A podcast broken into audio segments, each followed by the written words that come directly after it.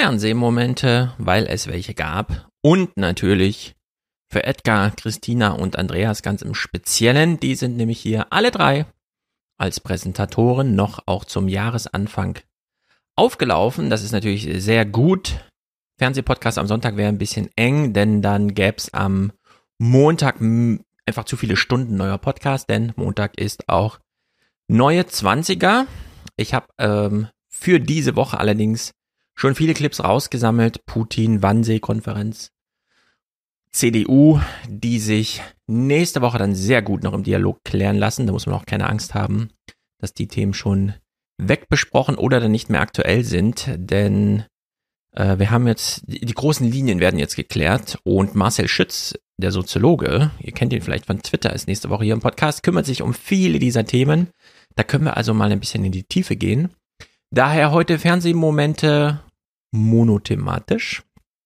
Und zwar nur, weil es Spaß macht zum Thema Corona. Ist ja unser Lieblingsthema. Und weil ich, äh, mir ist was aufgefallen. Ich glaube, wir können eine neue Sprachregelung finden. Vielleicht sollten wir es auch politisch anstrengen. Es gibt ja einiges zu bewegen äh, und zu machen. Äh, die Notwendigkeit ist da. Ich will auch hier gar nicht lange rumteasern. Ihr müsst dieses Video nicht bis zu Ende schauen, denn die Idee ist folgt. Wie folgt. Omikron ist ja, wie Kikole sagt, eine neue Variante, die zwar noch in den Corona äh, SARS-CoV-2-Stamm fällt, aber im Grunde so, es gibt die Wuhan-Variante, Bergamo, äh, das englische, die englische Variante, die britische Mutante und äh, bis Delta. Das ist ein Block. Und dann gibt es eine Mutation, die unterscheidet sich so sehr, dass man eigentlich schon wieder von einem neuen Corona sprechen kann, von einem neuen Virus. Warum nicht also auch von einer neuen Krankheit sprechen? Wir hatten Covid-19 bis zu Delta. Warum nennen wir das, was bei Omikron gerade stattfindet, nicht einfach Covid-21? Und finden damit auch nochmal neue Anlässe, die Grund, also die, die Erkrankung einfach neu zu definieren und auch die politischen Maßgaben daran zu orientieren und nicht an der mitgeschleppten Geschichte seit Bergamo. Ja, wir impfen uns alle noch gegen das Bergamo-Virus, aber, äh, oder das Wuhan-Virus eigentlich, das ganz Originale, das längst nicht mehr da ist. Wie wär's? Covid-21, aber nun gut, mal gucken. Es ist wahnsinnig albern, was im Fernsehen die Woche abging zum Thema Corona. Wir hören uns mal hier Frau Büchs vom Ethikrat an, wie sie ein Argument macht, von dem ich sage, ja, das kann man so machen, aber man kann es ja auch irgendwie hm, anders deuten, umdeuten, andere Schlüsse draus ziehen. Also hier ihr Wortlaut bei Anne Will. England, Schottland, Spanien. Spanien sagt, na ja, das betrachten wir jetzt wie eine Grippe. Also ich glaube, das können wir in Deutschland nicht machen. Wir können uns nicht vergleichen mit diesen Ländern. Ähm, das ist auch wirklich schwierig. Das ist im Moment eine wackelige Phase der Pandemie. Also wenn, dann kann man sagen, wir gehen in eine neue wackelige Phase. Ähm, diese Länder sind anders durchgeimpft mhm. und haben zum Teil auch schon vorher schwerere Wellen gehabt. Also beispielsweise in England gibt es wirklich kaum jemand, der nicht in irgendeiner Weise schon ein ähm, bisschen Immunität hat. Und wir haben in Deutschland eben doch relativ große Impflücken, gerade auch bei Menschen, die noch schwer erkranken können, also die über 60-Jährigen. Und ich glaube, es wäre im Moment einfach verfrüht zu sagen, das ist alles milde. Glauben Sie, wissen Sie aber nicht. Ich bin nicht diejenige, äh, die das medizinisch einschätzen kann. Das muss Herr Janssens machen, das müssen Sie sind andere doch auch machen. Medizinerin. Aber ich höre natürlich, was die Expertinnen und Experten sagen und die sagen, das sind Sie doch gut beobachten. Ja, äh, das, was Anne Will hier äh, durchlebt und durchleidet, dass sie nämlich ihre Gesprächspartnerin fragt, aber Sie sind doch Expertin, warum trauen Sie sich das Urteil nicht zu? Alle Welt sieht, dass Omikron, wie ich sagen würde, Covid-21, sehr viel milder verläuft, werden wir auch im Verlauf der Woche hier hören. Warum trauen Sie sich kein Urteil zu? Glauben Sie, Sie würden dann irgendwie als die Verantwortliche dastehen, wenn es doch anders kommt als, aber es kommt doch gar nicht anders? Das hat meine Familie jetzt so ähnlich auch erlebt. Also, Kind soll in den Kindergarten gehen, Kindergarten hat aber zu, wegen, habe ich ja letzte Woche schon erzählt. Pipapo, bitte lassen Sie das Kind zu Hause, aber es ist doch geimpft. Hm, ja gut, aber das Schulamt hat gesagt, auch geimpfte Kinder haben ein Betretungsverbot. Aber alle erwachsenen, ordentlich geboosterten, geimpften Menschen, die haben doch kein Betretungsverbot irgendwo und für die gilt doch auch keine Quarantäneanordnung mehr, nicht mal im gleichen Haushalt und Kontaktpersonenquarantäne gibt's auch nicht. Und warum gilt das für die Kinder noch? Stellt sich raus, wir haben dann die Woche hinterher telefoniert, der Träger des Kindergartens, hm, muss die Stadt entscheiden. Stadt hat ja eigentlich entschieden. Wir rufen bei der Stadt an, Bildungsdezernat, hm, ja, keine Ahnung. Wir wollen das gar nicht entscheiden. Also erstmal, nein, wir haben das nicht entschieden. Auf die Rückfrage der Diakonie vermittelt über uns, meine Frau, äh, genau genommen, äh, ja, die Träger der Kindergärten sagen, die Stadt hat entschieden. Und dann sagen sie als Stadt, sie haben das gar nicht entschieden. Die Diakonie äh, als Träger möchte jetzt gern mal explizit von der Stadt aus hören, dass das dann anders gilt, nämlich kein Betretungsverbot für geimpfte Kinder. Uh, ja, mh, hm, das, äh, ciao. Diese Entscheidung traue ich mir hier gerade gar nicht zu. Ich weiß auch gar nicht, an wen ich das delegieren kann, wie auch so weiter. Zwei Tage später, ja, wir können das nicht entscheiden, aber das Gesundheitsdezernat vielleicht, also beim Gesundheitsdezernat nachgefragt, die, hm, ja, stimmt, können wir jetzt mal entscheiden. Also, Frankfurt weit gilt ab sofort, geimpfte Kinder kriegen kein Betretungsverbot was auch für die Kindergärten heißt, die bleiben ja in Betrieb, nur die Kinder dürfen dann nicht kommen, die äh, Erzieher sind aber trotzdem verpflichtet zur Arbeit zu erscheinen, äh, völlig irre. Also jetzt dürfen auch die äh, geimpften Kinder weiterhin, und das ist genau die Situation, die Anne Will hier erlebt hat. Eine Ärztin sitzt zum einen in verantwortlicher Position, nämlich Vorsitz Ethikrat, dann aber auch in medial relevanter Position, nämlich bei Anne Will in der Sendung, vermutet, deutet an, dass Omikron milder verläuft, will sich aber nicht festlegen und erst recht nichts entscheiden und ignoriert zweimal explizit darauf angesprochen worden zu sein, um ein Argument zu machen, das ich albern finde, denn sie sagte ja, wir können hier nicht öffnen wie in den Niederlanden oder in England, weil dort haben ja sehr viel mehr Menschen schon Kontakt mit dem Virus gehabt oder sind anderweitig immunisiert durch Impfung. Nun, die Impfquoten sind in England und Niederlanden nicht höher als in Deutschland.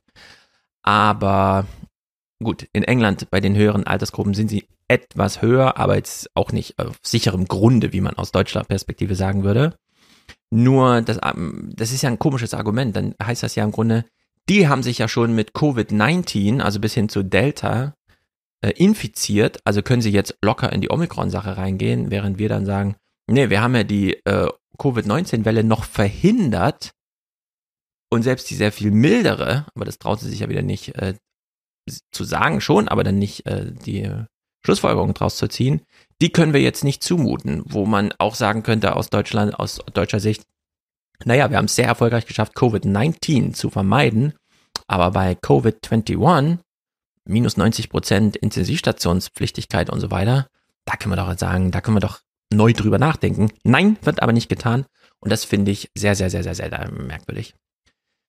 Noch etwas schlimmer, da könnte man sagen, das ist halt so eine Spielerei. Man sitzt halt im Fernsehen, erzählt das so. Das ist Spielerei, okay, damit sich äh, Stefan im Podcast irgendwie drüber aufregen kann, keine Ahnung. Schlimmer noch, finde ich, das, was Hendrik Wüst hier in diesem, es ist auch schon ein bisschen rumgegangen, in diesem kleinen Snippet sagt, wir wissen noch, die Impfpflicht laut Hendrik Wüsts äh, Kollege in Baden-Württemberg, äh, Kretschmann, Winfried Kretschmann von den Grünen, die Impfpflicht soll die Gesellschaft eigentlich befrieden, damit die Konflikte, die bisher in der Gesellschaft ausgetragen werden, auf die Politik übergehen und man sagen kann, ich überzeug dich gar nicht hier, dich impfen zu lassen, es ist jetzt einfach Pflicht und an der ist die Politik schuld. Also äußer deine Wut gegen die Politik. All das scheint überhaupt keine Rolle mehr zu spielen. Hendrik Wüst sagt tatsächlich, Folgendes. Aber lassen wir das alles mal beiseite. Wir brauchen diese Impfpflicht doch nach Lage der Dinge deshalb, um nicht wieder in eine solche Situation zu kommen. Und deswegen brauchen wir sie auch zügig, weil wir sie über den Sommer, übers Frühjahr, in den Frühherbst hinein umsetzen müssen. Und was ist Sinn und Zweck Ihrer Impfpflicht, die Sie Sinn und wollen? Zweck, Sinn und Zweck ist, dass wir den Menschen signalisieren können, die alles getan haben in den letzten zwei Jahren, die sich haben impfen lassen, die vorsichtig waren, die sich testen lassen, die die Maske tragen. Jetzt sind die anderen dran, die sich bisher geweigert haben, damit wir alle gemeinsam wieder ein Stück mehr Normalität kriegen. Schritt für Schritt, Stopp. aber ganz sicher im nächsten Winter nicht wieder zurück in den Lockdown. Das habe ich jetzt nicht richtig das verstanden. Das ist ein Zeichen an die Geimpften. An die Geimpften und es dient nicht dazu, die. Ungeimpften. Dazu Das genau ist das Zeichen an die Geimpften, dass jetzt mal diejenigen dran sind, die sich bisher geweigert haben. Das klingt ein bisschen spontan dahingeplappert, aber es da auf Nachfrage nochmal genau dasselbe sagt. Es ist ein Zeichen an die Geimpften. Die Impfpflicht ist ein Zeichen an die Geimpften. Würde ich jetzt sagen, grob übersetzt, was ich daraus höre. Wir haben euch jetzt lang genug mit nicht pharmazeutischen Interventionen drangsaliert. Jetzt quälen wir mal die anderen, nämlich die noch ungeimpften. Wir wissen ja gar nicht, in welchen Situationen die so sind. Vermuten aber, das sind alles Idioten, die sind noch nicht überzeugt. Die müssten mal überzeugt werden, mit der schwierigen Herausforderung, sie jetzt zu einer Impfpflicht gegen Covid-21 äh, zu überzeugen, die nun keine äh, Überlastung des Intensiv, also klar, im Krankenhaus laufen noch mehr auf, aber auch da sind ja die Hälfte der Fälle, die ankommen, eher so nebenbei durch Screening positiv aufgefallen und nicht durch den eigentlichen Grund, im Krankenhaus vorstellig zu werden. In der Hinsicht ist das doch hochproblematisch hier zu sagen, Die Impfpflicht ist ein Signal an die Geimpften, dass jetzt auch mal die anderen, nämlich die Ungeimpften, von der Politik drangsaliert werden. Äh, es wurden bisher alle von der Politik drangsaliert. Die nicht pharmazeutischen Maßnahmen gelten ja für die Ungeimpften noch viel mehr als für die Geimpften. Die waren also immer auch schon mit dran. Die Geimpften, insbesondere da wie für Geboosterte wie mich und viele andere, natürlich kaum noch nicht pharmazeutische Interventionen gelten. Es finden halt nur viele Veranstaltungen und so weiter nicht statt, die man ansonsten machen würde, aber wir haben ja nun nirgendwo Betretungsverbote, Quarantäne oder sonst irgendwas. Also in der Hinsicht ein unglaublich krasses, beklopptes Argument und es hier so im Fernsehen zu sagen, ist nochmal bescheuerter. Also ich kann mir das gar nicht erklären. Hier sind ein paar Sicherungen durchgeknallt, würde ich mal sagen, in der politischen Kommunikation. Naja, Buschmann, unser neuer äh, Justizminister von der FDP, ich muss sagen, hm, das gefällt mir schon ganz gut, denn ich habe es ja auch mit Mick schon angesprochen, die Impfpflicht ist auch so ein bisschen Brexit-Moment. Man legt einfach ein Schlagwort in die politische Sphäre, Impfpflicht, Brexit, dann dürfen alle mal Ja oder Nein sagen. Und erst danach überlegt man, was bedeutet denn das eigentlich inhaltlich? Da möchte er so ein bisschen vorbeugen und zwar völlig zu Recht. Hätten wir alle Menschen über 50 geimpft, dann wären unsere Intensivstationen wahrscheinlich relativ sicher vor einer Überlastung. Und wenn das so ist, ich kann es nicht beurteilen, ich bin kein Mediziner, aber was ich als Jurist sagen kann, wenn das so ist, dann muss ich unter dem Aspekt der Erforderlichkeit sagen, müsste ich erst mal damit anfangen, bevor ich mit einer allgemeinen Impfpflicht beginne. Jedenfalls ist das sehr, sehr gut vertretbar. Und an all diesen Dingen merken wir, wir können nicht einfach nur mit einem Schlagwort Impfpflicht arbeiten, sondern wir müssen über konkrete Modelle sprechen und wie wir sie umsetzen. Ja, wenn man feststellt, dass U50er, die ja anzutreffen sind wegen Corona auf Intensivstationen, aber von denen keine Überlastungsgefahr ausgeht, dass es sozusagen Einzelfälle sind. Dann kann auch eine Impfpflicht für U50er die Überlastung des Gesundheitssystems nicht abwehren. Also macht die dann da auch keinen Sinn. Und es hat durchaus großen Sinn, schon im Vorfeld einer so tiefgreifenden Gesetzgebung ähm, zu antizipieren, was vielleicht Gerichte dazu sagen. Und in der Hinsicht, äh, in diesem Durcheinander äh, des Geplappers eigentlich eine erwartbares, ein erwartbares Kommunikationsniveau aber trotzdem äh, herausstechend. So muss man sagen, denn wenn man sich das nächste Statement von Hendrik Wüst wieder anschaut, also Buschmann legt vor und sagt, wir brauchen nicht nur einen politischen Schlagbegriff, ein Schlagwort, die Impfpflicht, ja oder nein, sondern wir brauchen auch ein politisches Programm, über das wir hier entscheiden. Und da macht es durchaus Sinn, vorher mal zu differenzieren, beispielsweise Altersgrenzen einzuziehen. Hendrik Wüst ist sowas alles egal. Er möchte die Impfpflicht ab 18 und dann wird er gefragt, ja, aber wer soll denn das dann organisieren am Ende? Wer kontrolliert? Wer stellt irgendwelche Gut Bußgeldbescheide und so weiter aus? Für Hendrik Wüst scheint das alles wahnsinnig einfach zu sein. Allerdings, man sieht schon wieder, er redet ja bisher nur drüber. Noch ist die Realität, das dann wirklich umzusetzen, ja nicht angekommen. Weil Sie Ministerpräsident sind, damit sind Sie natürlich mit der Umsetzung äh, einer etwaigen Impfpflicht, wie auch immer die aussehen mag, befasst. Wer soll kontrollieren? Die Einwohnermeldeämter, das Ordnungsamt, Ärztinnen und Ärzte? Wer ist es? Ich glaube, am Ende äh, wird äh, kein Weg dran vorbeigehen, dass die Kommunen damit befasst sind, mit den kommunalen Gesundheitsämtern. Das sind die Kreise, die kreisfreien Städte, mit den Einwohnermeldeämtern. Äh, das ist ja gerade die Frage, wo kriegen wir die Daten her? Die Menschen werden angeschrieben, sich nach, Nachweis zu führen. Am Ende ist es ja eine Nachweispflicht. Das werden wahrscheinlich die Einwohnermeldeämter machen müssen und dann die Kreisgesundheitsämter, die dann den weiteren Teil erledigen müssen, wenn nicht klar ist, hat jemand oder nicht, muss noch geimpft werden. So, das sagt er so dahin. Ich finde es unglaublich, dass wir so viel über Corona sprechen, aber auf diesem niedrigen Niveau, denn die Widersprüche, die Einsprüche, die hier möglich sind, sind so einfach und äh, sie werden auch so nachvollziehbar sein, wenn man sie gleich vorbringt. Ich würde sagen, wir geben mal das Wort Uwe Jansens, der ja auch in der Runde drinne sitzt, der da direkt mal widerspricht und wir uns dann, während wir ihn hören, schon denken, stimmt, äh, Hendrik Wüst, denkt nochmal drüber nach. Ich denke mal aber auch, Herr Wüst, oder wenn Sie jetzt mit Ihren äh, Ministerpräsidenten morgen sprechen, warum nehmen Sie nicht die Krankenkassen? Warum nehmen, heben Sie nicht den Schatz, dass jeder Patient eine Krankenversicherung hat? Nehmen wir doch endlich mal äh, das Werkzeug in die Hand, was Sie haben. Der Patient wird geimpft, wo auch immer. Es erfolgt eine Meldung an die Krankenkasse und die Krankenkasse übermittelt das dann tatsächlich, rechtlich muss das geklärt werden, Herr Buschmann sitzt ja schon hier, wird das dann schon regeln, ja, ähm, übermittelt es dann. Da brauchen Sie doch nicht wieder die Kommunen zu bemühen. Die Kommunen sind doch jetzt schon am Ende und die Gesundheitsämter sage Ihnen ganz ehrlich, die wissen nicht mehr ein noch aus. Bitte belassen Sie die nicht. Ja, Hendrik Wüst möchte nochmal alle Aufgaben, die die Impfpflicht mit sich bringt, auf die Gesundheitsämter in den Kommunen vor Ort verteilen. Uwe Jansens widerspricht und sagt, legen Sie einfach ein Register in der Krankenkasse an. Da wird dann festgehalten, wurde geimpft, man hat ja eh seine Krankenkasse dabei. Beim PCR-Test, bei der Impfung, wie auch immer. Das kann man ja einfach mal kurz registrieren, ist geimpft. Wenn dann der Staat, und zwar nicht die Kommune, sondern das Land, der Bund, der die Impfpflicht verfügt hat, wissen möchte, wer ist denn hier noch nicht geimpft, den müssen wir nochmal auf die Finger hauen. Dann soll er bei den Krankenkassen nachfragen, sich die Antwort geben lassen und dann den Brief schicken, je nachdem mit Guten Tag, Herr so und so, Sie haben noch keine Impfung vorzuweisen, wir klopfen Ihnen das nochmal auf die Finger oder hier haben Sie Ihr Buß Bußgeldbescheid oder kommen Sie morgen und gehen Sie eine Woche ins Gefängnis, wie auch immer, das mal außen vor. Warum man hier äh, nochmal das Theater durchspielen möchte, was heute schon alle nervt und auch die Gesellschaft ein bisschen spaltet und auch dazu führt, dass man ungerne dorthin geht, wo man eigentlich sein Geld jetzt mal wieder ausgeben sollte, in den ganzen lokalen Dienstleistungen, äh, die würde man komplett damit entlasten. Ja, das bedeutet, man kann dann ungeimpft erstmal irgendwo hingehen, aber das bedeutet nicht, dass einen die Briefe nicht erreichen, wenn man feststellt, oh, wir haben sie vor drei Wochen angeschrieben oder vor drei Monaten, jetzt sind sie immer noch ungeimpft, weil man das einfach mal zentral organisiert, also zentral, soweit man das sagen kann, über die Krankenkassen. Es gibt ja mehrere Krankenkassen, obwohl wir ja auch ziemlich Single-Payer in Deutschland sind. Also in der Hinsicht ist das doch einfach Banane, dass Hendrik Wüst hier da sitzt, äh, den Ü ohnehin schon überlasteten und auch genervten Einzelhändlern, Ordnungsämtern, Gesundheitsämtern, Lehrern, wer auch immer dann damit zu tun haben soll, die Aufgabe übergibt. Ja, und ihr kontrolliert dann auch mal den Impfstatus und zwar am laufenden Band. Jeder muss ständig beim Busfahren und so weiter. Man muss dann beim Busfahren häufiger den Impfstatus als den Fahrschein vorzeigen. Das ist einfach bekloppt.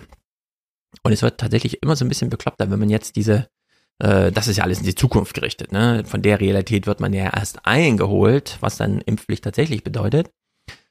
Wenn Sie in die Vergangenheit schauen, die Politiker, ist es äh, genauso Banane. Ähm, Hendrik Wüst zum Thema Testen, Testen, Testen. Wie war das eigentlich? Äh, warum haben wir jetzt zu wenig PCR-Tests? Sein kleiner historischer Aus äh, Rückblick sieht so aus. Also ich finde die Zahlen ein Hammer, wenn wir in Deutschland aktuell 25 PCR-Tests pro Woche und 1000 Einwohnern äh, machen können. 25 und Österreich kann 400 PCR-Tests pro Woche und 1000 Einwohnern, dann ist es ein echter Mangel. Ja, es ist unbestreitbar ein Mangel. Deswegen werden wir die Priorisierung morgen äh, machen. Uns bleibt nichts anderes übrig. Wir haben schon die Kapazitäten ausgebaut. Bei uns in Nordrhein-Westfalen um 10 Prozent seit Oktober.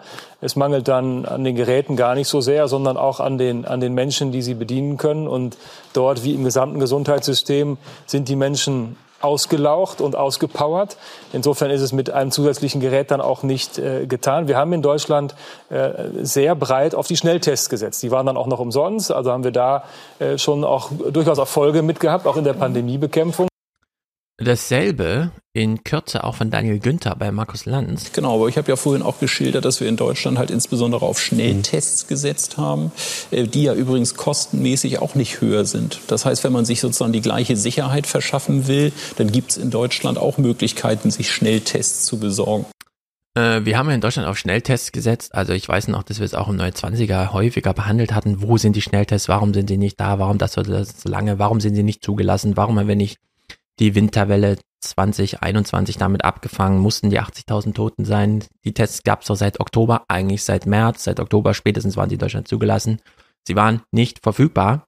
Und jetzt im Nachhinein heißt es plötzlich, wir haben ja voll auf Antigen-Tests gesetzt. Ja, jetzt im Sommer irgendwie, um die Schulen durchzutesten. Aber ansonsten hatten wir weder eine äh, jetzt sinnvolle PCR-Strategie äh, noch Antigen-Tests. Also es ist doch äh, rückblickend sowas zu sagen, auch ähm, frech einfach. So eine gewisse Frechheit schwingt doch damit.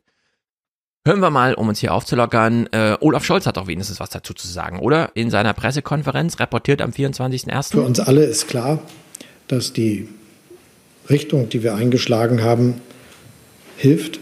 Ja, die Richtung, die wir eingeschlagen haben, hilft. Es wird auch nicht besser, wenn man dazu die anderen Beteiligten hört. Also Hendrik Wüst nochmal als Vorsitzender der Ministerpräsidentenkonferenz oder Giffey als neu gewählte Berliner Bürgermeisterin, die auch für die Länder da spricht. Omikron hat die Pandemie verändert. Die Mutation erfordert von uns allen größte Wachsamkeit. Es geht um weder lockern noch verschärfen, sondern um Kurs halten. Äh, weder locker noch verschärfen, sondern Kurs halten. Ich meine, ich habe nichts dagegen, wie der Kurs gerade ist. Ich finde nur in Details ist ein bisschen blöd. Aber den Kurs halten, während die Inzidenz in Frankfurt von 250 auf 1800 sprang, also wer der keinen Grund für eine Kursveränderung sieht oder offen ansagt, äh, die Zahlen bedeuten heute was anderes, da hat man sich doch ein bisschen rumgemogelt. Also das ist ja völlig unverständlich. Umso witziger noch mehr dieser O-Töne zu hören. Hier nochmal Wüst und dann nochmal Scholz. Ähm, jetzt sind die PCR-Tests rar, wir brauchen mehr und wir sind uns alle einig, dass wir uns da anstrengen. Genau, diese Anstrengungen werden jetzt auch unternommen. Das geht ja darum, auch private Unternehmen davon zu überzeugen, dass sie ihre Testkapazitäten ausweiten. Wir brauchen mehr Anstrengung und ja, die Anstrengungen werden unternommen, sagt der Kanzler. Das ist natürlich super, super, super, super, super. Vielleicht fehlt nur Mut in Deutschland, denn es ist ja offensichtlich, dass wenn wir zum einen, klar, damals Unwissenheit und so weiter bei der Inzidenz von 15 oder so in Osterferien gehen, die erstmal nicht enden, sondern Schulschließung für alle und so weiter und so fort. Und dann haben wir eine hundertfach höhere Inzidenz, nämlich 1500 und drüber. Und die Schulen sind offen. Dann liegt da offenbar das, das politische Ansinnen dahinter. Omikron ist Covid-21. Ja, wir haben die Bevölkerung sehr mürbe gemacht. Äh, sie können es jetzt selber nicht ganz glauben, aber so schlimm ist es gar nicht mit dem Omikron. Ja, Menschen werden wirklich krank, aber nicht so richtig mega krank. Viele sagen sogar, die Boosterimpfung hat sie äh, KOA genockt, als dann die äh, Omikron-Boosterung ein paar Wochen später. Wie auch immer. Wir hören jetzt Markus Söder. Wir in den Tagesthemen. Im Grunde sagt, ja doch, die Grundlage ist anders und wir müssen auch politisch darauf reagieren, aber so ganz explizit dann doch nicht. Wenn man es ein bisschen zusammenschneidet, hört man es doch raus. Ich habe uns mal so einen kleinen zwei Minuten Zusammenschnitt gemacht, wo man äh, Söder mal zuhören kann. Und ich würde sagen, da fehlt einfach nur Mut, es so richtig explizit zu machen. Das ist noch zu viel andeuten. Wir hätten gern, wir möchten gern, wir trauen uns nicht, wie auch immer. Man kann das auch ein bisschen deutlicher machen, aber immerhin. Herr Söder, helfen Sie uns zu verstehen. Wir sind im zweiten Jahr der Pandemie und haben nicht einmal ausreichend PCR-Tests. Ist das nicht irre? Zumindest ist es nicht befriedigend und zufriedenstellend. Es hat uns auch alle sehr gewundert und geärgert, dass äh, die Kapazitäten nicht da sind. Wir in Bayern hatten sie nochmal aufgestockt, haben aktuell noch keine echte Not, aber deutschlandweit scheint es ja so zu sein, dass wir weniger Tests haben als Österreich. Es ist kein starkes Zeichen für die Logistik und die Materialbeschaffung in Deutschland. Mhm, Sie haben Österreich schon genannt, das muss man sich mal vorstellen. Allein die Stadt Wien testet doppelt so viel am Tag wie ganz Deutschland. Ich kann nur eines sagen, mein Omikron ist zu 90 Prozent, so wurde es heute vom Bundesgesundheitsminister gesagt, weniger aggressiv und deswegen auch milder. Und es ist nicht zu erwarten, dass in der gleichen Form wie bei Delta eine Belastung der Krankenhäuser droht. Noch einmal, Omikron ist deutlich milder. Wenn sie deutlich milder ist und die WHO oder Herr Professor Drosten, um mal zwei ganz konsequente Vertreter eines strengen Kurses eigentlich bei Corona zu nehmen, wenn beide sagen, das ist die Chance in die Endemie, also das Ende der Pandemie, dann müssen wir auch wahrscheinlich äh, uns ein Stück weit anpassen. Gehen Sie jetzt, wie beim letzten Mal bei der MPK, wieder voran und versprechen Lockerungen in Bayern? Naja, Anpassungen schon. Schauen Sie, es ist nicht ganz fair, dass wir in Hamburg in der Elbphilharmonie 2000 Leute haben und woanders geht es nicht, dass wir in einigen Fußballstadien 15.000 Leute haben. Wir haben äh, Geisterspiele. Also wenn, muss das schon irgendwie vernünftig gleich sein.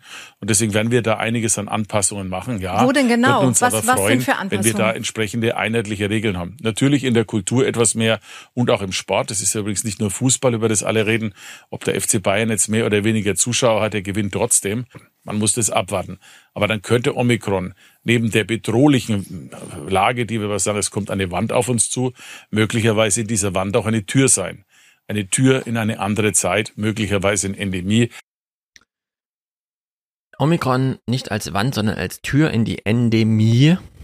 Ich fand es schon relativ explizit, aber politisch daraus folgen tut noch nicht allzu viel. Man verschanzt sich noch wie Alena Büchs hinter Geplapper, während die Nachfragen von Anne Will schon kommen. Ja, aber Sie sind doch Expertin, Sie sind doch vom Fach. Können Sie nicht einfach eine und so weiter. Können Sie so nicht mal explizit sagen, was Sie jetzt glauben? Nein, nein, nein, nein, nein. Man redet sich noch drum rum und freut sich, wenn der FC Bayern äh, auch ohne Publikum gewinnt.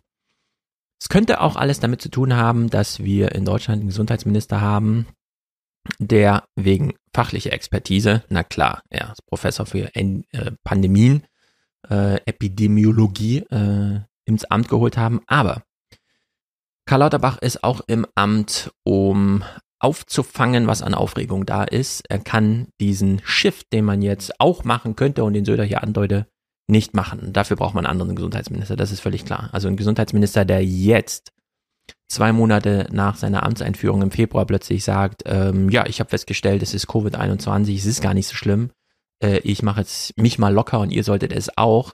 Äh, damit wäre sozusagen die ganze Biografie, die nun mal auch besonders mit dem Fokus auf die letzten zwei Jahre äh, gestaltet wurde, ist einfach hinfällig. Also das, das ginge nicht, so viel welcher Fachbegriff ginge hier oder nicht, ich verwende einen vulgär, ja.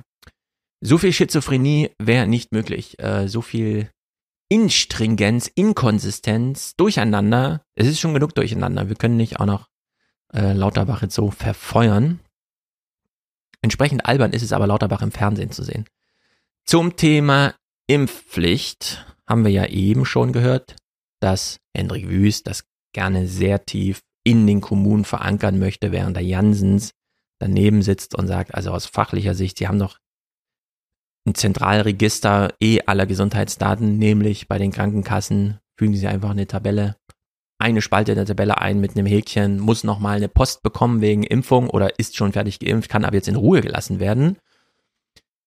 Es ist sehr merkwürdig, welchen Weg Lauterbach hier einschlägt, als wollte er die Gesellschaft größtmöglich weiter belasten und belästigen mit ähm, Drangsalierungen rund um Impfung, Corona, wie auch immer. Wir müssen ja die Welle im Herbst hier im Auge behalten. Wir wollen ja die Welle im Herbst also verhindern, die schwere Welle.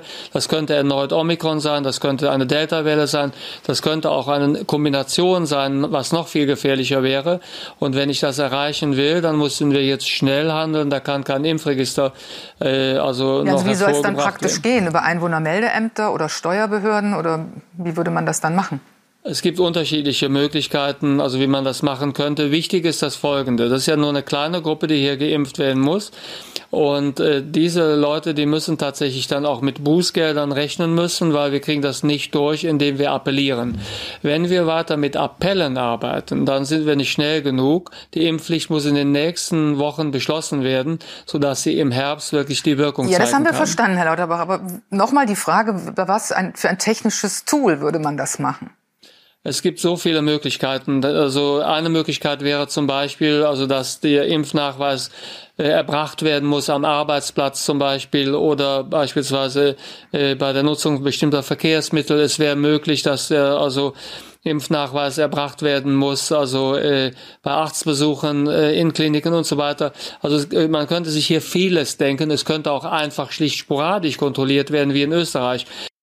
So, was hat er jetzt vorgeschlagen? Arbeitsplatz, der Pförtner fragt morgens erstmal den Impfstatus ab. Der Besuch beim Arzt, der Nahverkehr, also Fahrkartenkontrolle ist gleichzeitig Impfstatuskontrolle. Ähm, oder sporadische Untersuchung auf der Straße. Also das Ordnungsamt hält dich einfach an und fragt dich, zeigen Sie mal Ihren Impfausweis. Also muss man es dann auch noch ständig mit sich führen. Äh, das ist wirklich kurz vor, und das hat er dann wahrscheinlich auch nur, weil er sich nicht traute, aber vielleicht will er das, dass man einfach da, wo man eh weiß, diejenigen sind noch ungeimpft, Nachbarschaften. Ja, man kennt ja so seine Nachbarn und da weiß man ja, wer sind dann noch ungeimpft, dass man einfach dem Staat Bescheid sagt, ist immer noch ungeimpft. Ja, ist diese Art von Denunziation, die er uns dann, und es steht ja an, dass wir im Juli wieder eine Inzidenz von drei oder sowas haben, äh, wo er ja dann die Impfung, äh, soweit Wirkung äh, der Impf, der Impfpflicht so viel Wirkung verschaffen will, dass man dann die Winterwelle abfängt. Nee, diesen Weg über die Krankenkassen, den Janssen schon Tage vorher bei Anne Will vorgeschlagen hat und der auch super Sinn ergibt, sachlich und auch politisch, der fand hier keinen Niederschlag bei ihm. Warum, weiß ich nicht. Könnte sein. Und ich finde es selber ein bisschen komisch, mittlerweile immer so zu sagen, aber Lauterbach scheint weder vom Coronavirus noch vom Alltag breites Wissen zu haben. Irgendwo mangelt es da. Und ich sage das nicht nur so als äh, allgemeine Kritik, sondern wenn man ihm jetzt im Wortlaut hier eine Minute 13 Sekunden zuhört, stellt man das einfach fest, dass es im Widerspruch zu sehr vielen Datenlagen ist, die man als Laie so bekommt. Von Kikole, von Drosten, von wo auch immer oder, weil er sich auch über Schulen äußert, einfach aus der eigenen Realität, die man ja nun kennt, zum Beispiel als Vater mit mehreren schulpflichtigen Kindern. In der Tat, also diese Durchseuchung, die ich falsch finde, bei Kindern wie bei Erwachsenen, auch bei Kindern statt. haben wir Risiken, die bringt keine Immunisierung. Das ist leider so. Also ich habe, ich habe gelesen, dass es zum Beispiel auch Durchseuchungspartys gibt. Davor kann ich nur warnen. Derjenige, der glaubt, dass er mit der Omikron-Infektion, nachdem er sich schon gefährdet hat, danach wenigstens sicher wäre vor weiteren Ansteckungen, der also hat äh, der hat mit Zitronen gehandelt und das ist definitiv falsch. Daher müssen wir Kinder schützen. Äh, also definitiv falsch war auch die Vorstellung, wir könnten uns mit dem Impfen gegen das Wuhan-Virus vor zum Beispiel Omikron schützen. Äh, nein, wir infizieren uns trotzdem mit Omikron. Manche werden auch ein bisschen krank, niemand besonders schwer.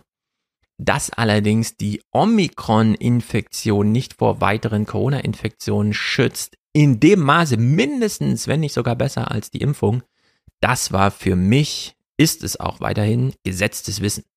Das wird in allen Podcasts, in allen Texten, die ich lese, so gesagt. Die Delta-Impfung schützt nicht besonders hart vor Omikron, weil Omikron dann doch, wie Kikori sagte, ein eigener Virusstamm quasi ist, nicht nur so eine Variation, sondern ist schon deswegen ja Covid-21 fast ein eigenes Coronavirus.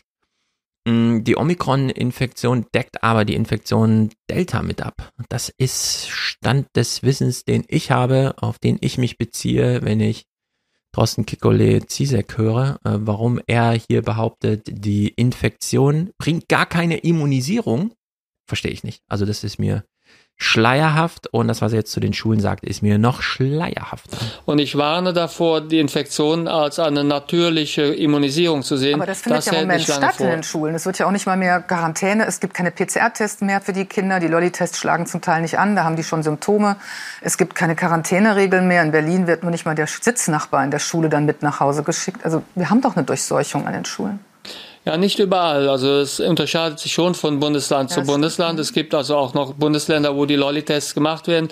In sehr vielen Schulen werden noch die Antigen-Tests gemacht. Wenn man die regelmäßig macht, dann ist das sehr wertvoll. Ich rate auch immer zu guten Masken. Die Studien zeigen, dass die Kinder auch mit Masken sehr gut lernen können, dass die also Lernfähigkeit dann nicht beeinträchtigt wird. So, er empfiehlt schon wieder Masken, so als gäbe es in Deutschland auch nur einen von 700.000 Lehrern, der äh, morgens zum Arbeiten geht und tatsächlich vor Schülern steht, die keine Masken tragen. Vielleicht gibt es irgendwo eine Schule, keine Ahnung, irgendeine freie, die das irgendwie anders handhabt, aber soweit ich da einen Überblick habe, und wir haben ja auch wieder die Audiokommentare bekommen, äh, die das nochmal, die auch uns da korrigierten, als äh, Thomas meinte, in bayerischen Grundschulen werden keine Maske getragen. Nein, überall werden Masken getragen. Äh, hier bei meinen Kindern ist es so, dass sie bis 15, 16 Uhr, selbst wenn sie in der Nachmittagsbetreuung draußen spielen, unter freiem Himmel, natürlich Masken tragen. Ich weiß nicht, ob das jetzt so ein Aktionismus ist von Lauterbach, weil er gerne nochmal einen Appell loswerden möchte oder so. Aber es tragen alle Masken in allen Schulen, überall in Deutschland und zwar lückenlos. Ich verstehe nicht, wo das herkommt. Ich war jetzt beim Elternabend die Woche, da wurde das auch nochmal betont. Da haben die Lehrer auch nochmal eigene Datensätze vorgestellt, um zu zeigen, die Infektionen finden nicht in den Schulen statt, sondern sie werden in den Schulen durch die Antigentest, Reintestungen erkannt und so weiter und so fort. Also warum er da so, ich, ich verstehe das nicht, ist mir unklar. Wie läuft die Pandemiebekämpfung derweil da, wo er sie gerne hätte, nämlich in den Kommunen, in den Gesundheitsämtern? Hier noch ein ganz kleiner Snippet. Der Rückstau verzögert auch den Versand der Quarantänebescheide an die Bürger. Die verschickt das papierlose Amt übrigens nicht per E-Mail, sondern per Brief auf Papier. Liebevoll per Hand gefaltet. Die neue Falzmaschine will einfach nicht so falten, dass es passt. Ja, das sind halt die kleinen äh, Sachen, die uns hier jeden Tag beschäftigen. Und das sind nur die kleinen Sachen, dass sie da eigenes Personal brauchen, um die Briefe zu falten. Ich meine, bei einer Inzidenz von 1500, das heißt in Frankfurt jeden Tag 1500 solcher Briefe. Wir haben ja 700.000 Einwohner, also kommen wir immer mit der Inzidenz, die wir haben, so ungefähr auf, das ist dann auch der Tagesschnitt für die ganze Stadt. Äh, ein Gesundheitsamt jeden Tag 1500 Briefe, das kann nicht eine Person alles so falten. Das, da gibt es viele Aufgaben zu erledigen. Das ist völlig Banane. Blicken wir in die große weite Welt. Angefangen haben wir beim Ethikrat. Alena Büchs, die nochmal Anne Will gesagt, so wie in England und Niederlande können wir das nicht machen. Wie macht es denn der Rest der Welt? Derweil England und Dänemark, ähm, das ja eine sehr hohe Impfquote hat, jetzt wieder lockern. Damit beginnen die Nachrichten, Heinz. Ja, in Dänemark kündigte die Regierung die Lockerungen ab dem 1. Februar an. So müssen dann an den meisten Orten keine Masken mehr getragen oder Impfnachweise gezeigt werden. In England sind die meisten Corona-Beschränkungen bereits heute aufgehoben worden. Damit entfällt die Maskenpflicht auch in den meisten Innenräumen. In London allerdings gilt im öffentlichen Nahverkehr weiterhin Maskenpflicht. In Clubs und bei Großveranstaltungen sind Impf- und Testnachweise nicht mehr vorgeschrieben. Ja, da gibt es eine gewisse Disbalance. Äh, hm, wer weiß, ob wir das nochmal aufgelöst kriegen. Äh, es ist mal wieder vielleicht das letzte Urteil typisch deutsch, wie wir damit umgehen. Bisschen ärgerlich auch. Äh, was allerdings bedeutet, jetzt in diesen Fernsehmomenten sehr viel Corona einfach abgehandelt. Äh, Montag neue 20er, auch nur mit einem ganz kleinen Corona-Block. Ich will nur zwei kleine Punkte machen. Insbesondere auf China blicken. Und äh, dann können wir am sechsten Ähm, Fernsehpodcast machen und Corona so ein bisschen aussparen und uns mal wieder um unsere Lieblingsthemen kümmern. Vor allem die Parteien und die Späße, die sie sich selbst zumuten, äh, was uns als Publikum und Zuschauer natürlich umso mehr freut, denn da geht's immer lustig zu. Sehr gut. Ich will hier nochmal explizit Edgar danken. Der hat nämlich 250 Euro geschickt äh, für ein interessantes Alias-Jahr 2022. Er freut sich drauf, ich mich auch. Sehr gut. Andreas mit 150, danke und bitte weitermachen. Und Christina schickt 100, ist damit auch Präsentatorin. Bleibt kommentarlos, soweit ich das hier sehe, was Verwendungszwecke angeht. Und Valeska schickt 44, 44, ist also Produzentin. Äh, mit einem Geburtstagsgeschenk für mich selbst, wie sie schreibt. Unterstützerin, äh, Unterstützung für den Fernsehpodcast. Dankeschön. Sehr gut, das finde ich natürlich spektakulär. Äh, ihr alle werdet dann im regulären Fernsehpodcast im nächsten, äh, also dann kommende Woche, natürlich nochmal gewürdigt, seid aber hiermit trotzdem genannt. Freut mich sehr.